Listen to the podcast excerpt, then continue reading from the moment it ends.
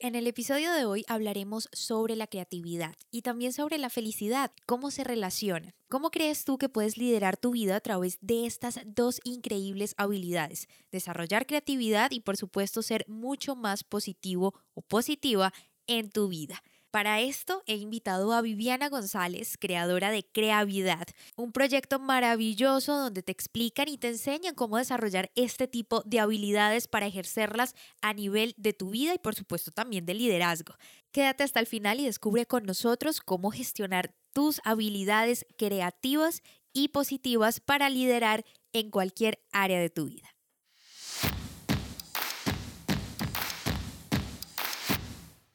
Bienvenidos al podcast En Prosa, un espacio donde analizaremos cómo mejorar tus habilidades comunicativas. En este podcast, En Prosa, te ayudamos a que no seas más el tímido del grupo, que te conviertas en todo un líder y no se te dificulte expresar tus pensamientos en el momento y la manera adecuada. Hemos seleccionado los mejores temas Tendremos entrevistas con personas que tienen experiencia en ello, donde analizaremos de manera muy sencilla, desmenuzaremos la información para que lo aprendas y practiques en cualquier área de tu vida. Soy Diana Checa, bienvenidos. Bienvenidos y bienvenidos a un episodio más en Prosa Podcast, el podcast en español donde aprendes a comunicarte mejor. Hoy es un episodio muy especial porque vamos a hablar de un tema que a muchos de ustedes les va a interesar y es el tema de la creatividad. Siempre hemos tenido en mente que unas personas son creativas y otras no, que nos encasillamos en ciertos aspectos de nuestra vida pero hay una historia o alguna vez en tu vida te has identificado y es el tema de que cuando eres niño y con emoción quieres destapar un regalo, siempre lo destapas, pero al final juegas un rato con el juguete y te quedabas con la caja. Cuando éramos niños pasaba esto y si puedes ver a un niño es feliz con una caja. ¿Por qué pasa esto? Bueno, sencillamente porque una caja puede ser muchas cosas. Una caja para un niño significa un castillo, un carro, una nave espacial, un fuerte, un escudo, tantas cosas que pueden surgir a través de una caja. Y de eso se trata la creatividad, la capacidad o la facilidad de generar ideas nuevas o conceptos incluso con lo que ya existe. Por eso mismo hoy vamos a hablar de ese tema porque a lo largo de nuestra vida hemos dejado de comportarnos como niños, de creer en que una caja puede convertirse en una herramienta muy útil y nos encasillamos en ciertas cosas. En el momento en el que entramos en nuestra vida laboral, ya no somos más creativos, ya no actuamos como niños y no pensamos como ellos, sino que simplemente nos regimos por lo que sabemos hacer.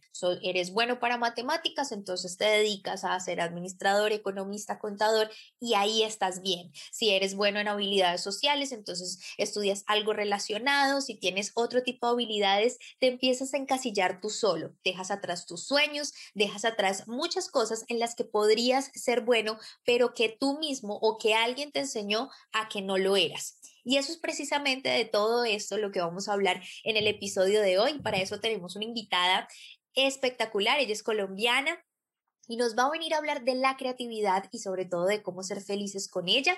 Así que le damos paso a Viviana González. Bienvenida a los micrófonos de Emprosa Podcast. Bueno, Diana, no, yo encantada de hacer parte de estos maravillosos espacios. Eh, de verdad estoy honrada de estar acompañándote acá y por supuesto de compartir estos temas que para todos los líderes eh, y para todas las personas en general, pues hacen parte de su día y hay qué importante poder hacer ese aporte desde este espacio. Claro, tú lo has dicho, esto es porque cada uno de nosotros es líder de su vida. Necesitamos convertirnos en líderes y para eso necesitamos ser muy creativos, que es justamente el tema del que vamos a estar hablando en el episodio de hoy. Pero sí quisiera que antes mi audiencia conociera un poquito más de Viviana, que nos contaras todo el tema de, de quién eres, cómo te defines, porque si vamos a hablar de creatividad, lo primero que tenemos que hacer es definirnos a nosotros mismos. Entonces, me encantaría que le contaras a nuestros oyentes cómo te defines, cómo te sientes, quién es Viviana González. Bueno, Diana, Viviana González es una persona feliz, apasionada en absolutamente todo lo que hace. Eh, soy una mujer emprendedora, eh, me encanta hacer cosas nuevas, innovar, eh, me encanta todos los días trabajar por esa mejor versión de Viviana. Entonces, soy una mujer súper inquieta, soy publicista, he estudiado muchísimo porque Eh, me considero una aprendiz, una eterna aprendiz realmente, me encanta estudiar, entonces eh, he hecho diferentes cursos, eh, soy, aparte pues de publicista, hice una especialización en gerencia de mercadeo, una maestría en innovación, pero más allá de eso, realmente lo que más me ha interesado es el crecimiento de la persona, es encontrar desde el ser ese desarrollo y, pues básicamente una de mi misión o mi propósito de vida eh, se da a partir de esto. Yo tengo más de 15 años de experiencia a nivel empresarial, eh, en liderazgo, desde áreas comerciales, eh, desde una empresa como tal. Y allí me he dado cuenta la necesidad tan grande que hay de desarrollarnos como líderes, independiente del cargo y de la función que tengamos. Mm, he trabajado con muchos vendedores, con gente de, de, las plantas de operación que están dentro y que están llenos de pasión. Entonces, parte de eso, digamos que nace eh, este despertar mío, yo lo llamo así porque aparte de haber estudiado mi carrera profesional y todo lo demás, realmente siento que es un despertar y, y uno, todo lo que he aprendido con mi propósito de vida, que cuál es, ayudar y hacer parte de una sociedad para que se desarrolle, para que crezca de forma feliz y se sienta apasionado en cada una de las cosas que hace. Entonces de allí viene Viviana González, eso soy, lo que me gusta hacer y, bueno, ya pasiones, hobbies, me encanta hacer deporte, me encanta leer, eh, digamos que una, uno de los hobbies que logré desarrollar y ahora les voy a contar un poquito, mm, porque eso viene de todo el tema del desarrollo del liderazgo, es por qué leer y por qué nos gusta leer. Entonces estos son esos hábitos que al final te cambian la vida y te llenan de mucho conocimiento, pero también te llenan de muchas preguntas. Eso es cierto, nos llenan de muchas preguntas, construimos hábitos y vamos desarrollando muchas cosas. Y hace un rato estaba hablando de algo que me parece importante antes de continuar y es que hablemos un poco el tema de que cuando somos niños, cuando hablabas de esas preguntas, recordé de que cuando somos niños, usualmente uno a un niño no le puede dar una explicación simplemente con una respuesta. O sea, el niño te dice como, oye, papá, ¿por qué el árbol es tan alto? Y tú le das la razón, ah, no, pues porque mira que este árbol eh, viene de la familia de tales árboles y entonces es más alto por esta y esta razón. ¿Pero por qué? Eh, no, pues porque tal cosa y tal cosa. ¿Pero por qué? Y ellos nunca se, sienten felices con una sola respuesta.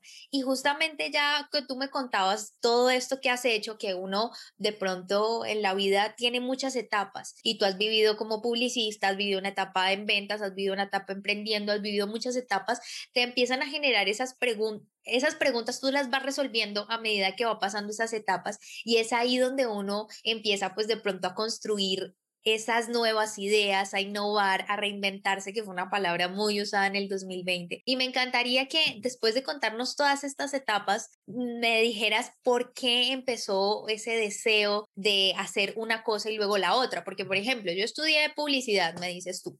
Ahora voy a hacer, también emprendí, estuve en ventas. Entonces, ¿qué te llevaba o qué te motivó a ir por todo por un camino diferente al otro. En la publicidad está relacionado con las ventas, sí, pero yo creo que fue desde una experiencia diferente. Entonces, cuéntale a la audiencia esas preguntas que te llevaron a resolverlas en diferentes etapas de tu vida. Mira, tocas un tema maravilloso y me voy a devolver un poquito y ya te respondo la pregunta. Cuando tú hablabas de los niños y que los niños preguntan por qué, porque resulta que la creatividad, eh, me voy a adelantar, pero me parece súper oportuno decírtelo en este momento y compartirlo con todos. La creatividad, dentro de las técnicas de creatividad, hay una técnica que se llama ¿y para qué? Y esta técnica nace de ese por qué de los niños. Los niños nunca están satisfechos con una respuesta y siempre van a pedir más. Cuando tú tienes un bloqueo creativo o tienes un reto para resolver, tú puedes hacer esa pregunta, como tipo niño, ¿no? Pero dices, ¿y para qué? ¿Y qué tal si? Entonces, no sé, tienes una situación problemática y comienzas a resolver y dices, ¿y qué tal si hiciera esto? ¿Y qué tal si dejara de hacer esto? ¿Y qué tal si mañana hago esto? ¿Y qué tal si nos unimos y hacemos esto? Entonces, eh, eh, mm, hago un stop acá en lo que dices porque me llamó mucho la atención la, la que hiciste y básicamente de ahí parte la creatividad, de esa inquietud. Y pues ya para resolver la pregunta que me hiciste, esta inquietud que yo he venido sintiendo y que estoy segura que todos sentimos en alguna etapa de nuestra vida, es eso, es buscar respuestas hacia algo. es no sentirse conforme. Y tal vez yo no me sentía conforme con quedarme solo en este ámbito y decía, ok, ¿qué más quiero? ¿Cuál es ese propósito de vida? ¿Qué más quiero hacer? Y cuando yo me comencé a hacer una serie de preguntas como ese, ¿y por qué, por qué, por qué? O ese, ¿y qué tal si? Comencé a, indagar y a decir, ok, quiero hacer esto, pero ¿para qué lo quiero hacer? Yo siempre me pregunto y los invito a todos a que se hagan esta pregunta en absolutamente todo en su vida. ¿Para qué? El por qué no tanto, pero sí para qué ocurren las cosas, para qué te encuentras con alguien en tu camino, eh, con alguna experiencia en el trabajo. Y cuando yo comencé a resolverme esas preguntas, pues comencé a cambiar un poquito de destino. Al final no dejé de ser Viviana, la esencia de Viviana siempre ha estado, pero eh, sí he logrado, digamos que, sumar esas experiencias y robustecerlas de alguna manera. A mí siempre me decían cuando trabajaba en ventas, o de hecho hoy que sigo, eh, que, sigo trabajando paralelamente en este proceso, me decían, pero tú por qué estudiaste publicidad y estás en ventas? Las, ventas se necesitan promocionar. Todo el tiempo. De hecho, te digo, uno como todos tenemos que tener algo de publicistas, independiente de la carrera que tengamos. Diariamente estamos vendiendo nuestras ideas, estamos vendiendo nuestra imagen, estamos convenciendo a alguien de algo. Entonces, digamos que cuando comienzas a hacer correlación de una con otra, al final para mí, para Viviana, se van complementando. Entonces, en el camino siempre, en búsqueda de esas respuestas, he logrado encontrar algo adicional, nunca dejando mi esencia. La publicidad siempre va a estar para mí en el centro, porque la considero muy importante, de hecho la considero una habilidad que todos debemos aprender eh, sin embargo, alrededor de esto, pues van surgiendo otras actividades diferentes que para mí van complementando mi experiencia de vida y ese aprendizaje y ese desarrollo que yo busco como persona. Uno, eh, el liderazgo, Diana, va como en unas escaleritas. Entonces tú arrancas, si tú no te lideras a ti mismo y generas este crecimiento personal y ese desarrollo, ¿cómo vas a lograr liderar a los demás o generar un aporte? Y luego, cuando tienes personas o no a cargo o alguien que influenciar, vas a influenciar de alguna manera la sociedad. Entonces, al final creo que esa es la tarea que todos tenemos que hacer, comenzar a crecer desde adentro, resolvernos esas preguntas para de alguna manera aportar positivamente a la sociedad estoy totalmente de acuerdo, o sea, no puedo pretender ser un líder si no, ni siquiera me lo creo yo misma porque no soy, no he estudiado, no me he preparado, todo es un aprender. Al final creo que el desarrollo personal en, el, en cualquier tipo de aspecto de la vida es muy importante, o sea, sea lo que sea que te dediques, es muy importante empezar a desarrollar personalmente habilidades, eh, tener una estabilidad también emocional que le permita a uno avanzar, inteligencia emocional, que creo que eso deberían darlo en las escuelas porque todos necesitamos aprenderlo y creo que eso es algo que sí eh, nos va a aportar muchísimo, muchísimo valor en nuestra vida. Pero hay algo que dijiste antes de eso que me gustaría detenerme un poco y es el tema de, de la esencia. Hablabas de la esencia y de que yo sigo siendo Viviana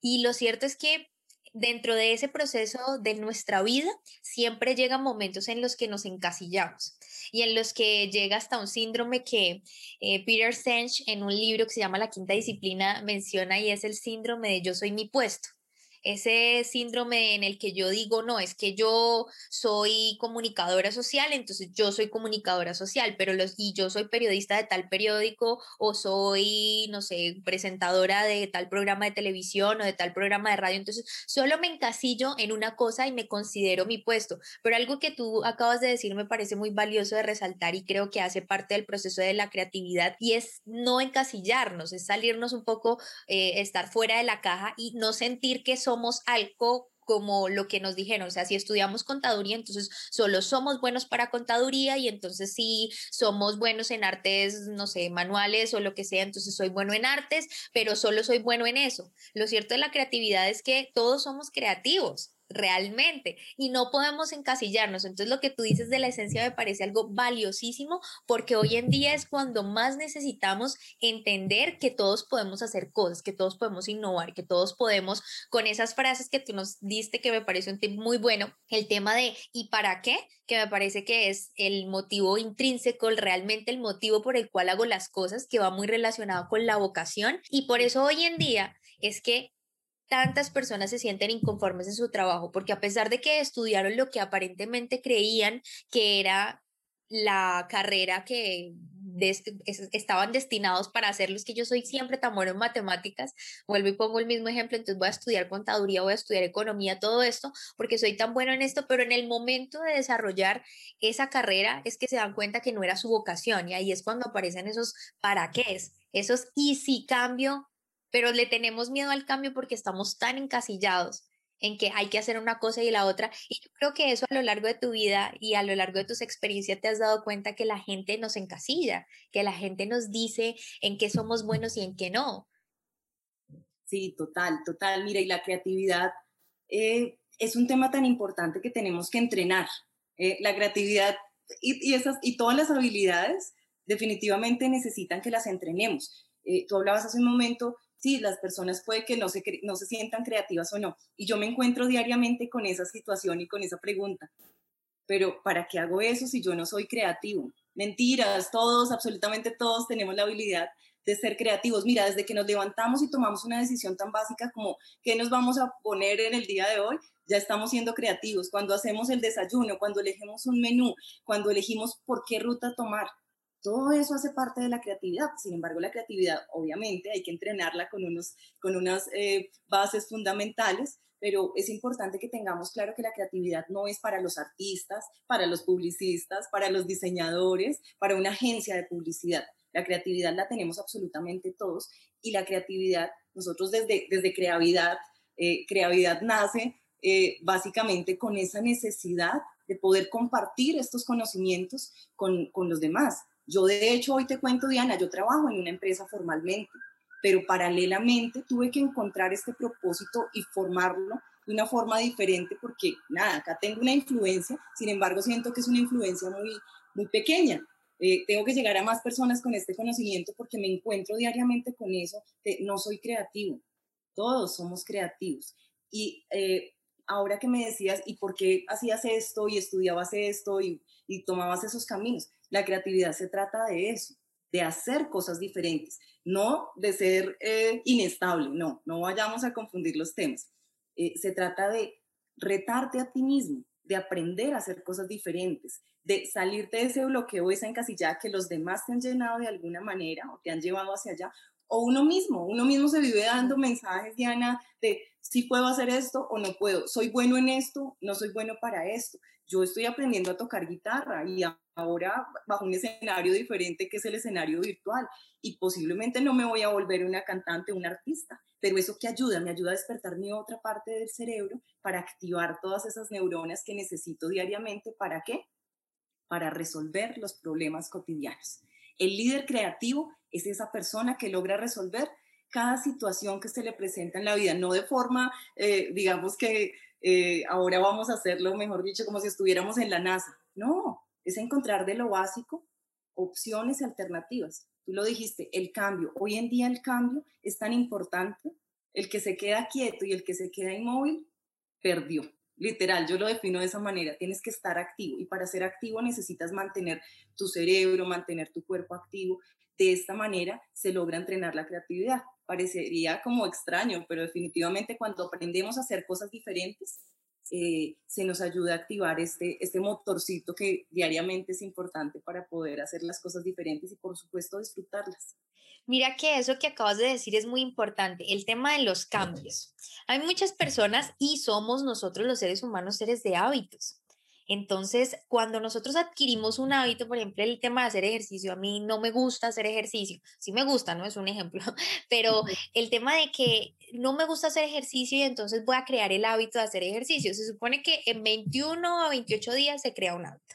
Algunas dicen que en 21 en 28 días. Entonces se crea un hábito y entonces empiezo ya a tener una rutina y llegamos a tal punto de estos hábitos en que logramos crear es una monotonía que ya no somos capaces de, cuando tengamos que caminar, por ejemplo, si vamos a, caminar hacia algún lado, tomamos siempre la misma ruta, que si vamos a comprar un helado, ya lo compramos siempre en el mismo lugar porque es que esa vez nos gustó, nos gusta eh, de hacer ejercicio siempre en las mañanas y no en las noches, entonces si ya es en la noche ya no hago ejercicio, si no leí en la tarde ya no leo, o si me entiendes, todo este tipo de hábitos se van creando y nos volvemos monótonos, entonces creo que puede ser una de las causas para las cuales perdamos esa creatividad, porque tú muy bien lo has dicho, se trata de cambios. Entonces, ¿cómo podemos nosotros romper la monotonía? Está perfecto que digamos, bueno, voy a cambiar de ruta y todo esto, pero cuando estamos en medio de un trabajo que tenemos que hacer tantas cosas que son del día a día, son las mismas, a veces caemos en esa rutina en el trabajo, ¿cómo podemos de pronto salirnos de esa rutina sin que afecte de pronto muchas de las cosas que necesitamos hacer a diario y que nos permita volvernos creativos? Mira, es un reto total y dentro de la creatividad y los hábitos, definitivamente nada vamos a lograr si no tenemos hábitos. Eh, a veces confundimos los hábitos y decimos, yo todos los días voy a hacer esto y esto, y como tú dices, se convierte en un aburrimiento y al final desertamos. Pasamos la página. Eh, esta semana tuve una conversación con alguien y me decía, cuando una persona va comenzando a subir de peso, va comenzando a querer ese gordito y se va acomodando. Entonces dice, no, pero no se me ve tan mal y entonces comienza a usar eh, la siguiente talla o un color que le disimule. Y todos esos cambios también son hábitos, lo que pasa es que no nos damos cuenta. El reto de los hábitos realmente está en hacerlos atractivos. Cuando tú quieres generar un cambio, eh, a veces digamos que erramos y, vamos al cambio macro. Yo quiero eh, tener, si, seguimos hablando del tema, pues no sé, del 90, 60, 90 o la medida, quiero ser 90, 60, 90 y ese es mi reto y esa es mi meta y voy a llegar allá y comienzas a hacer todo por eso y te das cuenta diariamente que no va pasando tan rápido como tú esperas, porque eso no es mágico. ¿Qué pasa? Ahí está el error. Nosotros tenemos que generar ese hábito, eh, hacerlo atractivo obviamente porque queremos llegar allá, pero comenzar a generar esas, digo yo, victorias tempranas. ¿Qué te puede ir motivando poco a poco para que tú logres llegar a eso? Pero más allá de eso, Diana, es por qué quieres llegar a tener esa medida, de dónde surge eso, porque a veces simplemente ponemos el, la meta, pero la razón, ¿cuál es la razón? Quieres conseguir algo diferente, es por sentirte tú bien, porque te quieres poner un vestido especial. Entonces comienzas tú a mirar eso y poco a poco vas como segmentando, yo, yo lo digo segmentar, como los hábitos y vas teniendo esas victorias tempranas. Entonces dices, bueno, hoy qué voy a hacer? Hoy voy a dejar no voy a dejar el azúcar de un día para otro, pero si me tomo mi café con dos cucharaditas de azúcar, me la voy a tomar con una. Y comienzas a sentirse, sentirse feliz porque en una semana ya dijiste, bueno, el café no me sabe tan, tan, tan feo, pues, o sea, está rico con una sola cucharadita. Y la siguiente semana haces algo diferente. Entonces dices, bueno, ya no va a ser así, sino ahora va a ser el jugo. Ahora, y comienzas a agregar cositas diferentes, todo enfocado hacia el mismo resultado pero comienzas de alguna manera a innovar. Ahí están los cambios. No todos los días, de una vez me voy a tomar el café sin azúcar, porque vas a sufrir horriblemente. No vas a disfrutar tu café y al final vas a decir esto no es para mí y abortas. Abortas la misión, digo sí, Sí, totalmente. Ahí es donde entra esa creatividad y de alguna manera tienes que convertir ese hábito y ese resultado de una forma atractiva. ¿Y cómo es atractivo? Buscando para qué quieres conseguir eso. Entonces, cuando tú logras saber eso quiero para ponerme un vestido de esta talla. Pues ya tú dices, ok, no solo quiero llegar a esa medida, sino tengo una motivación adicional porque quiero hacer algo. Entonces, el tema de los hábitos nos daría, Diana, para hablar acá horas y horas y, y en un tema, digo yo, paralelo, pero digamos que para resolver la pregunta es eso, es dentro de ese hábito grande, todos los días hacer algo diferente, o semana a semana, ni siquiera todos los días, pero todo en función de a dónde quieres llegar. Si lo haces de esa manera, créeme que vas a poder llegar a ese hábito y semana a semana vas a tener algo que celebrar.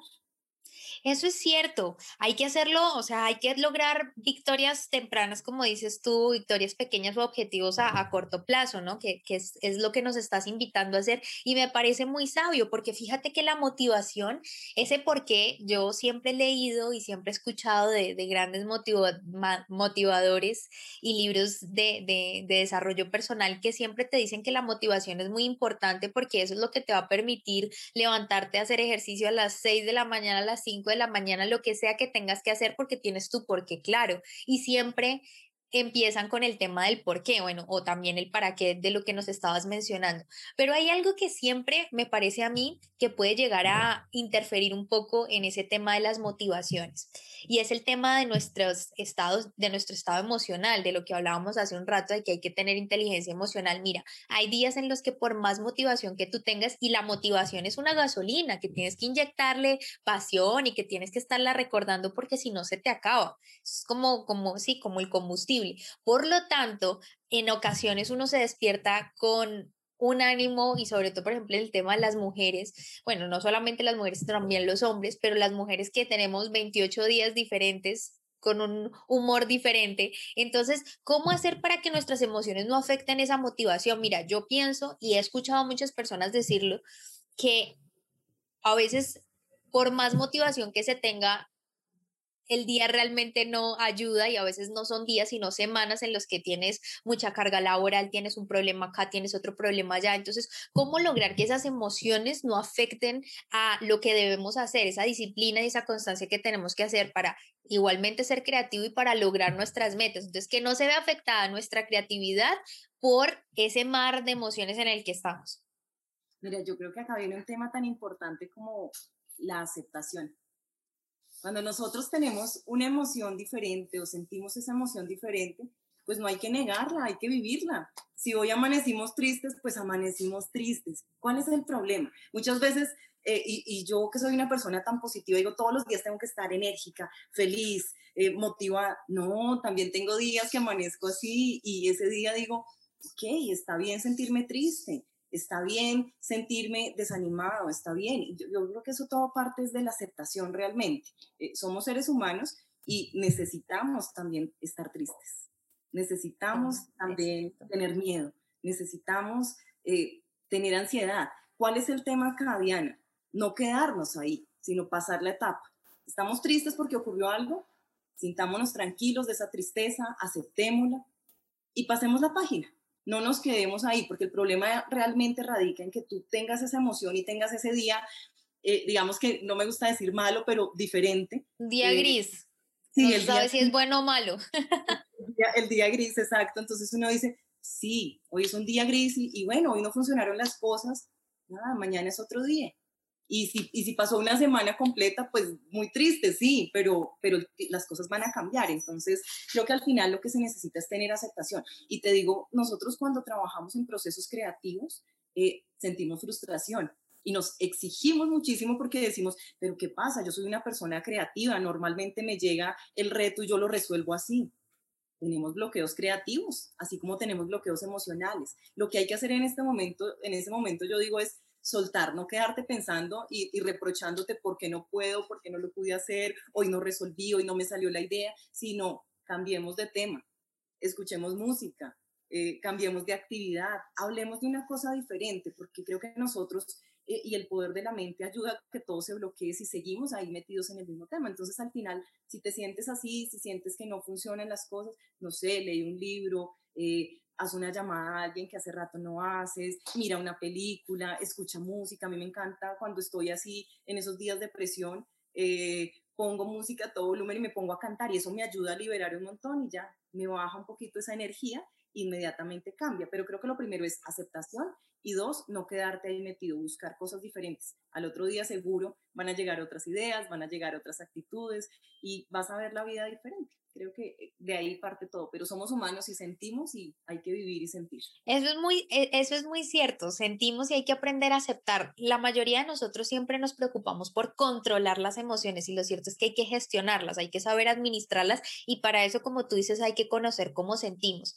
Lo que acabas de decir, el hecho de cambiar y de que los bloqueos mentales ocurren también pues por este tema de las emociones, porque sin duda cuando no estás como, no te sientes conectado con la idea, eh, no estás como of como que no están fluyendo las cosas porque tienes un mal día, porque ocurrió, porque no ocurrió, pasa mucho en los trabajos también. Y esto pasa con una situación que, que, me gustaría ilustrar, sobre todo cuando estamos trabajando, y es que cuando tenemos un disgusto con alguien del trabajo, en el momento en el que estamos en medio de la discusión, es como que no decimos las cosas, pero cinco minutos más tarde se nos ocurre el comentario perfecto para haberle respondido a la persona. Y eso es porque, como tú dices, acabamos de cambiar de espacio espacio, ya estamos más tranquilos, entonces ahí es cuando la mente fluye y fluye pues bastante bien. Entonces me parece muy, muy interesante lo que acabas de decir porque se me vino a la mente eso, que a veces uno está ahí y no pasan cinco minutos, a veces pasan días en los que tú dices, oye, yo por qué no le respondí de esa manera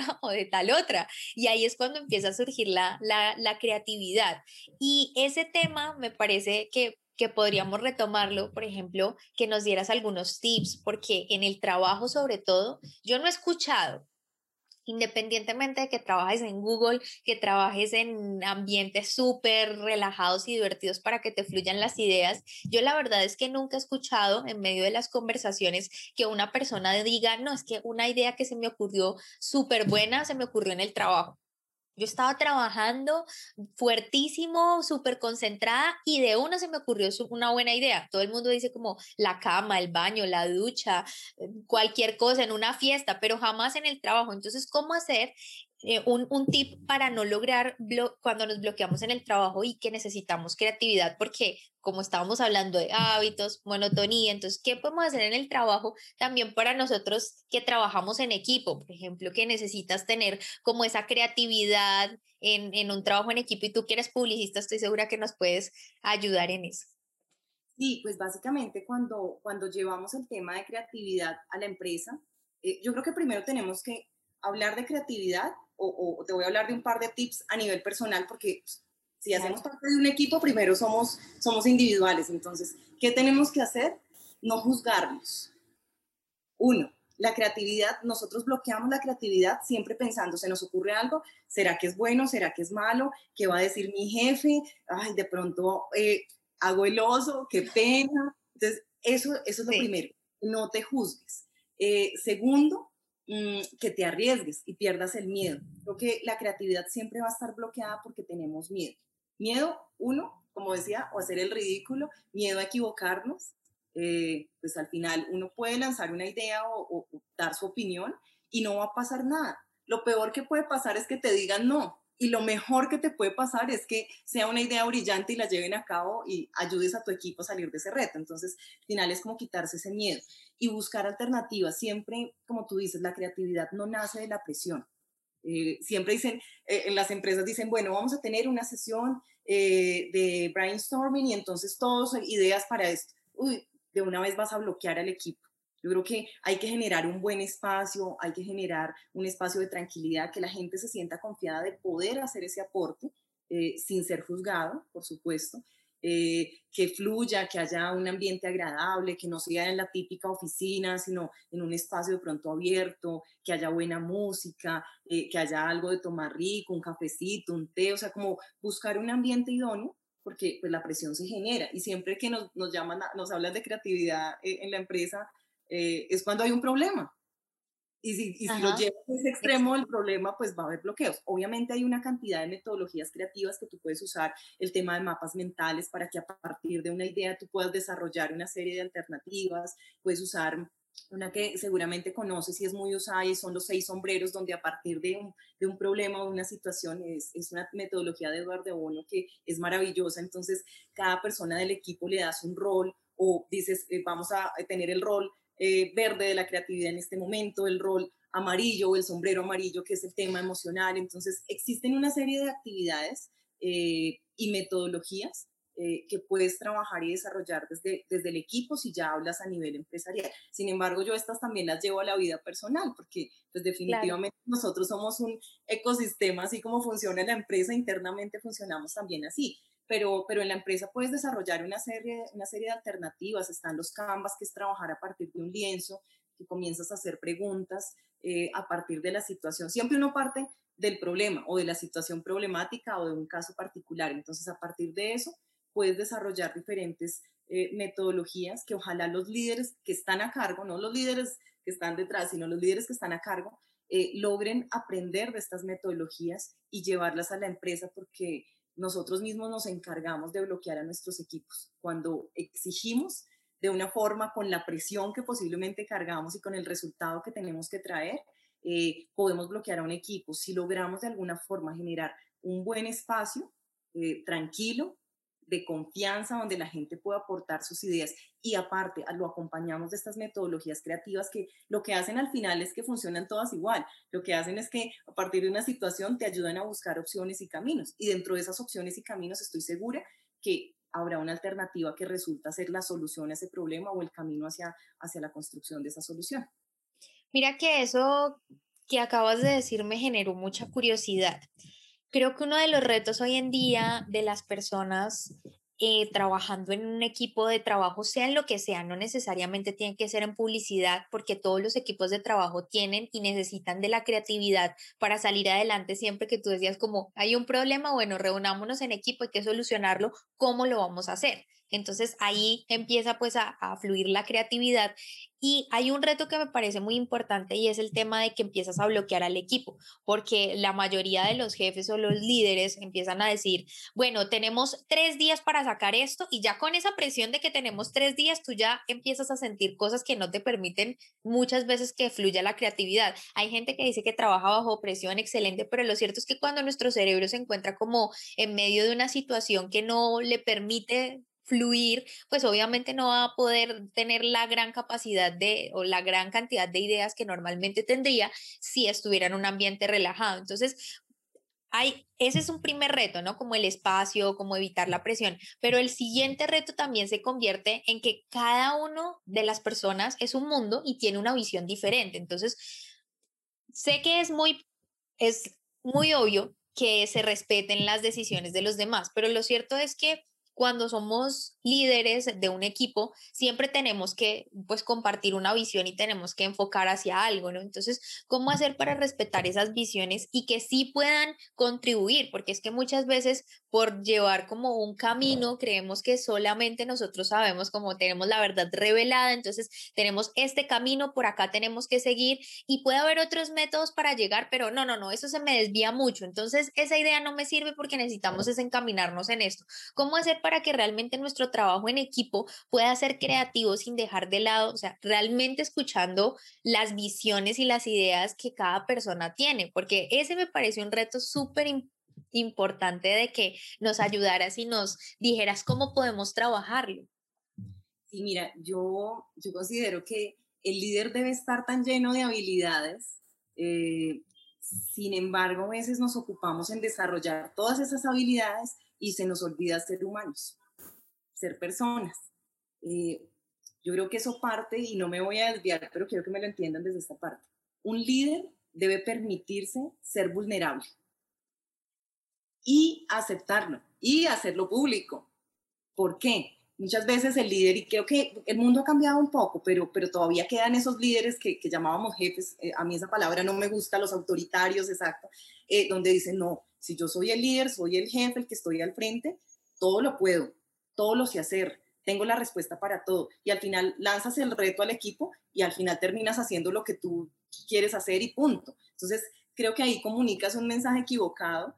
Eh, entonces, cuando uno parte como líder desde esa vulnerabilidad de decir, mira, hay esta situación y no encuentro un camino, los necesito a ustedes como equipo. Creo que acá realmente, más que saber hacer las cosas, es saber decirlas, Diana. Y acá viene todo el tema que tú eres la experta en comunicación y es cómo decimos las cosas y las transmitimos de esa forma, que los demás aporten sus ideas y así no se haga, sientan que están aportando esa solución. Pero eso parte realmente de la postura que tiene el líder inicialmente, de cómo tú transmites ese reto, de cómo tú haces parte realmente de un equipo y no de una cabeza simplemente que está dirigiendo, sino dices, hay este reto y yo sola no lo puedo hacer yo no puedo solucionarlo, yo necesito de, las ideas de cada uno, de las habilidades de cada uno. Entonces, cuando tú comienzas a involucrar a tu equipo de una forma diferente, partiendo de tu vulnerabilidad, que qué difícil es porque acá viene todo el tema de los egos.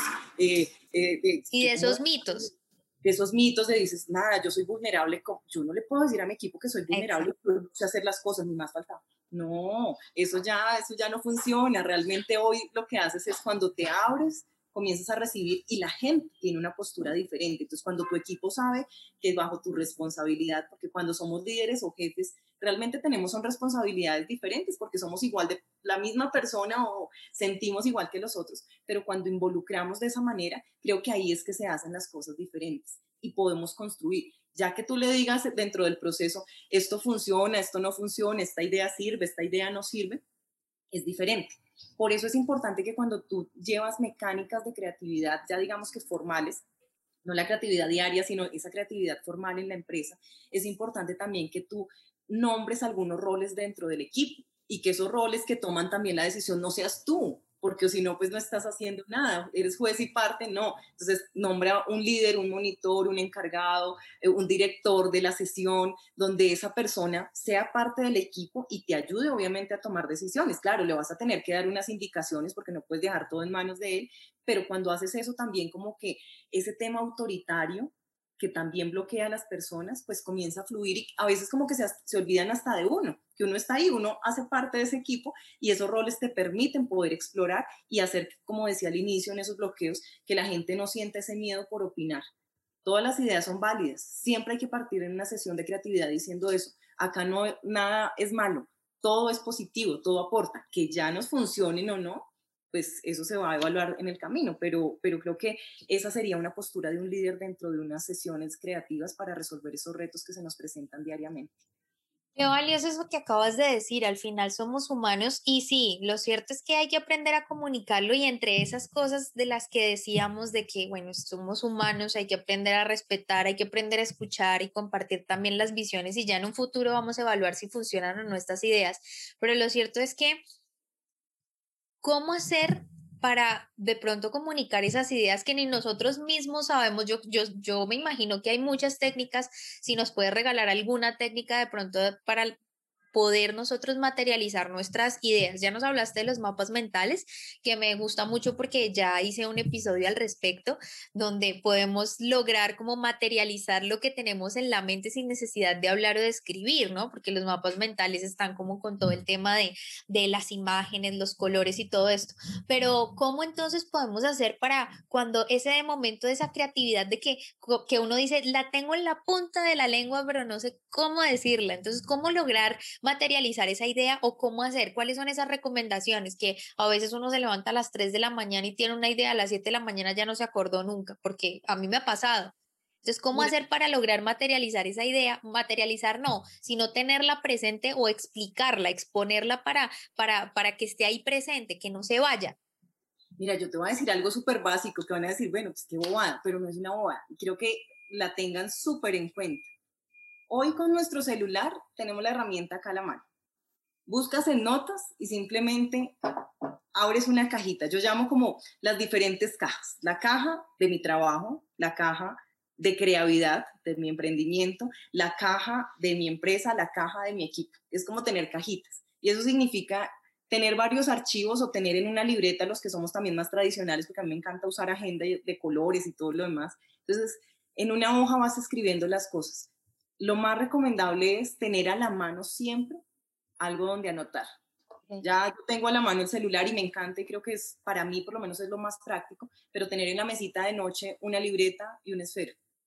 No lo omitan, o sea, como tú decías, las ideas vienen y no vienen cuando yo digo, me voy a sentar a pensar y a escribir que voy a hacer. No, las ideas vienen de repente. Hay un libro maravilloso que me, que me encanta eh, y acá nos dice como las ideas están volando en el aire y están viendo en qué momento llegan a ti. Cuando llegan, tómalas. Y ese tómalas es realmente apúntenlas, porque uno dice, ay, yo luego me voy a acordar, esta idea está buenísima y luego me acuerdo. No, no sé cómo. por más que tengan la, memoria privilegiada, se les va a olvidar. Entonces creo que es un concepto súper básico, pero, pero realmente potente, importante, y es anotar. Y digo cajitas, pues porque yo teóricamente lo llamo así, pero realmente es se te, ocurren cosas de un cliente, ¿qué tal si yo hago esto? Y uno va caminando y se le ocurrió otra cosa, entonces apunto eh, de otro tema, porque resulta que a uno se le ocurren los temas variados, ¿no? Mientras vas haciendo ejercicio, se te va ocurriendo, se te llega a la mente una idea súper diferente de otro tema porque viste algo, tuviste un impulso y un estímulo, entonces ahí hay que estar súper pendiente y no confiarse y apuntar absolutamente todo. Mira que cuando uno luego revisa, porque ya luego hay que tomarse la tarea, las ideas no quedaron y ya se hicieron porque las apunté, no, pero cuando tú tienes ese orden en tus ideas y dices, ven, yo voy a revisar qué tengo acá apuntado, ya te sientas y lo estructuras y lo llevas a cabo de alguna manera, pero no dejen volar esos chispazos que nosotros llamamos normalmente, no los dejen ir, porque nos confiamos y decimos, yo luego me acuerdo o no era tan potente. Resulta que de una idea que en primera instancia no es tan potente, pueden salir cosas maravillosas. Hay una técnica que, que la quiero mencionar acá y es la técnica de los opuestos. Es una metodología creativa. Entonces tú puedes que digas, eh, bueno, esto no tiene sentido realmente para lo que estoy buscando hoy, para mi reto eh, laboral, tenemos que hacer un, diseñar un producto, pero resulta que cuando tú comienzas a pensar en todo lo opuesto a eso que estás buscando, pues te llegan una cantidad de alternativas.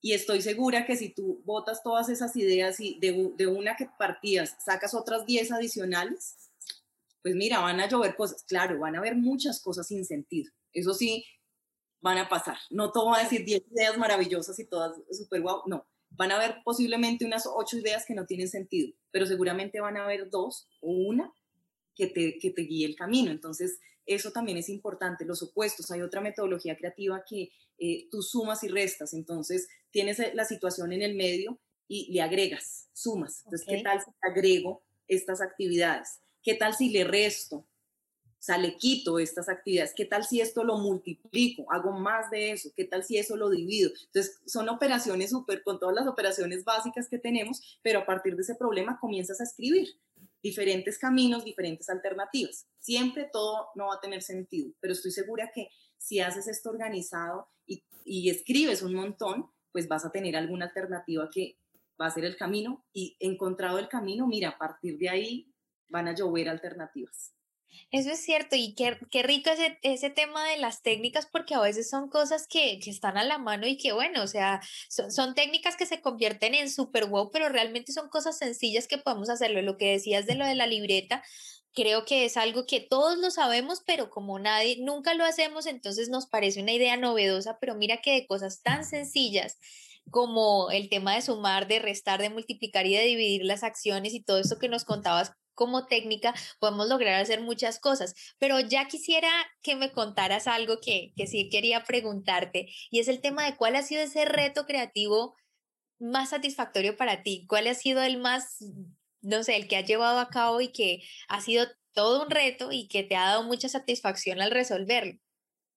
Bueno, eh, hay un reto realmente, en, digo yo, en plena, en plena pandemia y en, y en, este, y en este encierro, eh, y tiene que ver en cómo hacer para trabajar con, con un equipo a distancia, eh, donde normalmente las actividades de ese equipo eran presenciales. Entonces nosotros trabajábamos en un, en un tema, no va a ser tan específica pues con, con, la situación, pero en un tema donde requería que tú estabas de cara al cliente. Ok. De cara al cliente. Y hoy ya esa cara no existe. Hoy eh, tienes que contactarlo vía telefónica, eh, vía virtual por una teleconferencia, por mail, por WhatsApp. Entonces, cuando esa, cuando esa, mm, digamos que esa forma de comunicación tradicional que tú tenías, que era ir y tomarte un café con el cliente y buscarlo en, en el punto de venta, buscarlo en sus oficinas, deja de existir, creo que para mí ha sido de los retos más difíciles. Y te cuento que iniciando todo este, todo este proceso, yo no sabía qué hacer. Fue ese día gris, como hablamos hace un rato, y yo decía, porque antes era tan fácil poder cerrar un negocio cuando ves cara a cara y hoy que ya no lo ves, eh, para mí se nubló todo. Cuando comienza uno a buscar estas alternativas, mira, y te voy a decir, de hecho, eh, hicimos un video para el cliente. No tuvimos la reunión como la teníamos siempre, donde uno llevaba su presentación eh, perfecta, su argumentación, todo escrito, impreso muy lindo no lo tuvimos. No tuvimos el espacio de una teleconferencia con él para hablar así cara a cara, como lo estamos haciendo. No lo tuvimos.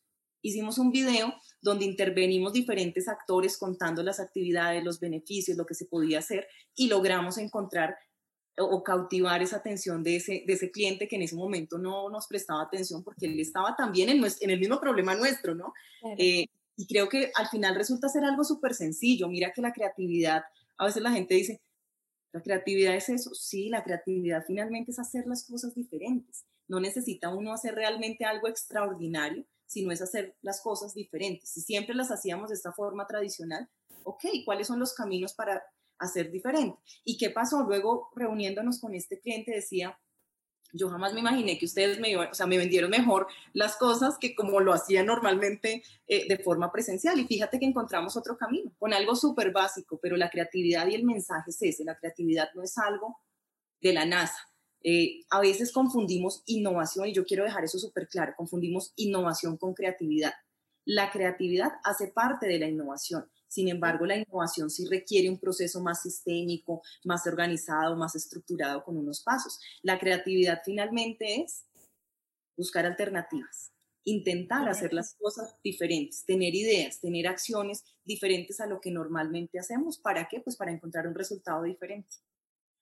Pues mira que me has dejado pensando muchas cosas y tienes, tienes toda la razón. A veces cuando decías el tema de que algo súper sencillo puede volverse y, retomando también lo que estábamos hablando hace un rato con, con técnicas que, que aparentemente pueden sonar sencillas, pero que son muy válidas y funcionan además. Y es el tema de que creemos que el ser creativo significa tener una súper idea nunca antes vista, entonces nos juzgamos y nos da miedo. Entonces nos da miedo proponer algo tan sencillo, nos da miedo em, proponer algo que no vaya a funcionar y además nos juzgamos porque creemos que eso no es suficiente, que nunca una idea nuestra es suficiente por lo que, por lo que ya hemos venido hablando. Entonces aquí el reto y ya, ya para ir cerrando porque debo confesar que se me pasó el tiempo volando, hablando contigo, pero lo cierto es que tenemos que estar y sentirnos bien nosotros mismos y dejar a un lado todas esas creencias y dejar de encasillarnos y dejar de pensar que es poquito o que no es suficiente lo que nosotros tenemos porque todas las ideas son válidas. Lo que decía, puede que no todas sean súper... Em, no sé, como súper efectivas para lo que necesitamos hacer o que de pronto no sean tan viables, pero sí una o dos de todas esas ideas que empezamos a, escribir y apuntar puede que funcionen y seguramente alguna va a funcionar porque siempre tenemos la capacidad en nuestras manos y en nuestro conocimiento resolver esos problemas. Entonces es como dejar de darle otra mirada, pienso yo.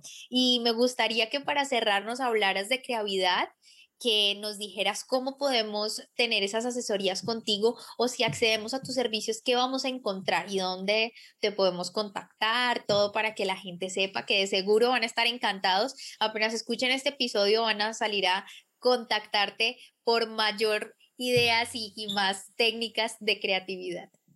Bueno, Diana, mira, creatividad nace bajo tres pilares súper importantes que uno fue el que abordamos hoy de forma más contundente eh, la creatividad.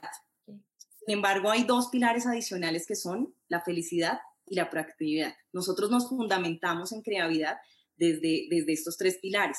Eh, creatividad es una comunidad que se ha creado eh, desde el año pasado, realmente llevamos unos meses ya, digamos que al aire, con una muy buena acogida. ¿Por qué? Porque lo que buscamos es darle herramientas básicas a la gente. Nosotros no creamos cosas imposibles que nunca existieron, sino que de alguna manera compartimos herramientas básicas donde tú puedes como líder desarrollar esa creatividad interna que ya tienes y alcanzar lo que quieras a nivel personal, profesional, laboral, espiritual, absolutamente de todos. ¿Qué pasa? Esto es una fórmula, yo lo llamo una fórmula, y la fórmula es, si tú eres feliz en lo que haces, automáticamente tu creatividad se va a desarrollar, porque generaste ese ambiente de pasión, de ah, eh, autoconocimiento, de relajarte, entonces las ideas vienen. Y si tú eres creativo, vas a lograr ser productivo, porque la creatividad siempre tiene, no es solo como hacer cosas chéveres y tan lindo lo que haces, no. La creatividad tiene un sentido y es buscar ser mejor en algo, es buscar ser productivo. Y la productividad, nosotros no hablamos de productividad de, eh, eh, digamos que si vamos a, ¿qué ¿cuál es el significado de, de productividad? Es como hacer más en menos tiempo. No, acá es ser feliz, disfrutar el proceso, buscar alternativas para lograr un resultado. Entonces, digamos que esos son los pilares con los cuales se ha creado Creatividad y nuestra comunidad. Acá lo que hacemos uno es compartir herramientas básicas que generen valor a la gente, eh, acompañarlos en el desarrollo de hábitos como la lectura, por ejemplo. Nosotros podemos decir, yo me leo 12 libros, ok, ¿y qué hiciste con la información de esos 12 libros? No es leer y leer y leer, sino lee y aprende y pone algo en práctica. ¿Te funciona o no? Pues ya vamos a ver en el camino. Eh, desarrollamos talleres uno personales, eh, donde puedes eh, trabajar desde la felicidad, la creatividad, porque siempre va a estar ahí la felicidad. cuando tú haces, digamos que lo que hagas con pasión y logras encaminarte, mira, todo va a fluir absolutamente. Y si no fluye, encuentras un bloqueo y aprendes a, romperlo. Entonces desarrollamos talleres creativos de liderazgo creativo para que aprendas a, a desarrollar esas habilidades básicas y a afrontar todos los retos que hoy en día nos trae cualquier tema. sea tu emprendimiento, sea tu familia, seas tú a nivel personal, seas líder o tengas el cargo que tengas en cualquier empresa, todos necesitamos desarrollar ese liderazgo creativo y eso es lo que buscamos. Eh, dos, hacemos algunos talleres también, pues en este momento virtuales, de diferentes temas, hacemos entrenamientos de felicidad y creatividad, porque la felicidad también se debe entrenar. Eh, no es solo que tú digas soy feliz y ya, sino qué acciones y qué debes hacer para la gestión de esas emociones que decíamos que son las opuestas a la felicidad. Eh, y tres, hacemos también talleres, eh, capacitaciones y actividades empresariales para ya trabajar desde la empresa. Como yo les decía, nosotros primero debemos liderarnos a nosotros mismos como, como personas, después tener las herramientas para liderar a nuestros equipos, a nuestras familias o las personas que están a nuestro alrededor. Y tercero, a la sociedad y las empresas hacen parte de esa sociedad. Entonces nosotros estamos enfocados en esos tres pilares y en estos tres frentes eh, estamos en nuestras redes eh, sociales como Creavidad. Acá nos pueden encontrar, conéctense porque definitivamente estamos compartiendo información valiosa. Eh, uno, gratuita, mucha información es gratuita porque ese es nuestro, nuestro propósito. Este, esta, digamos que esta comunidad no nace de querernos enriquecer, no, esta necesidad, esta, esta comunidad nace realmente de querer compartir y de poder generar de alguna manera abundancia. Cuando nosotros trabajamos desde la abundancia, desde el compartir, desde el dar, vamos a recibir y ahí ya trabajamos con las empresas y todo lo demás de forma, eh, digamos que en comunidad. Hago parte también eh, de una comunidad de felicidad súper importante porque me entrené como coach de felicidad, entonces de acá, digamos que también nacen una serie de iniciativas con diferentes países. Y bueno, nada, aquí bienvenidos, uno, para que aprendan, dos, para que se entrenen, tres, para que también hagan aportes, porque yo también soy una aprendiz eterna como ustedes y, quiero seguir creciendo. Entonces, bienvenidos todos los conocimientos, toda la información y por supuesto si quieren hacer parte también activa de creatividad, así como Diana, maravilloso, porque creo que nosotros más que una comunidad debemos comenzar a tejer lazos estratégicos donde podamos construir una sociedad más feliz, una sociedad más libre y una sociedad más responsable. Eso es lo que realmente necesitamos hoy en Colombia y pues en el mundo. Exactamente, así que ya saben, pueden encontrar en arroba creavidad con V, por favor, eh, en, en, Instagram y en Facebook, no sé si también, en Facebook también, igual, Creavidad, ahí la pueden encontrar, ella es Viviana González, hace parte de este equipo maravilloso y bueno, hay que aprender a ser felices, por lo pronto ustedes y yo tenemos una cita en un próximo episodio, así que gracias Viviana por estar acá, un honor entrevistarte y lo cierto es que tengo muchos temas por hablar contigo y estoy segura que en una próxima ocasión voy a tenerte acá y estoy segura que nuestra comunidad de Emprosa va a estar feliz de tenerte nuevamente. Diana, muchísimas gracias a ti, encantada de ser parte de este espacio y a todos un abrazo enorme y recuerden vivir la vida, darle play a la felicidad y vida a la creatividad. Si te gustó este podcast, compártelo. No olvides suscribirte para recibir más información. www.enprosa.com y síguenos en Facebook, Instagram, Twitter y YouTube, arroba en prosa podcast, arroba en prosa podcast, para que te enteres de nuestras novedades y nuevos programas.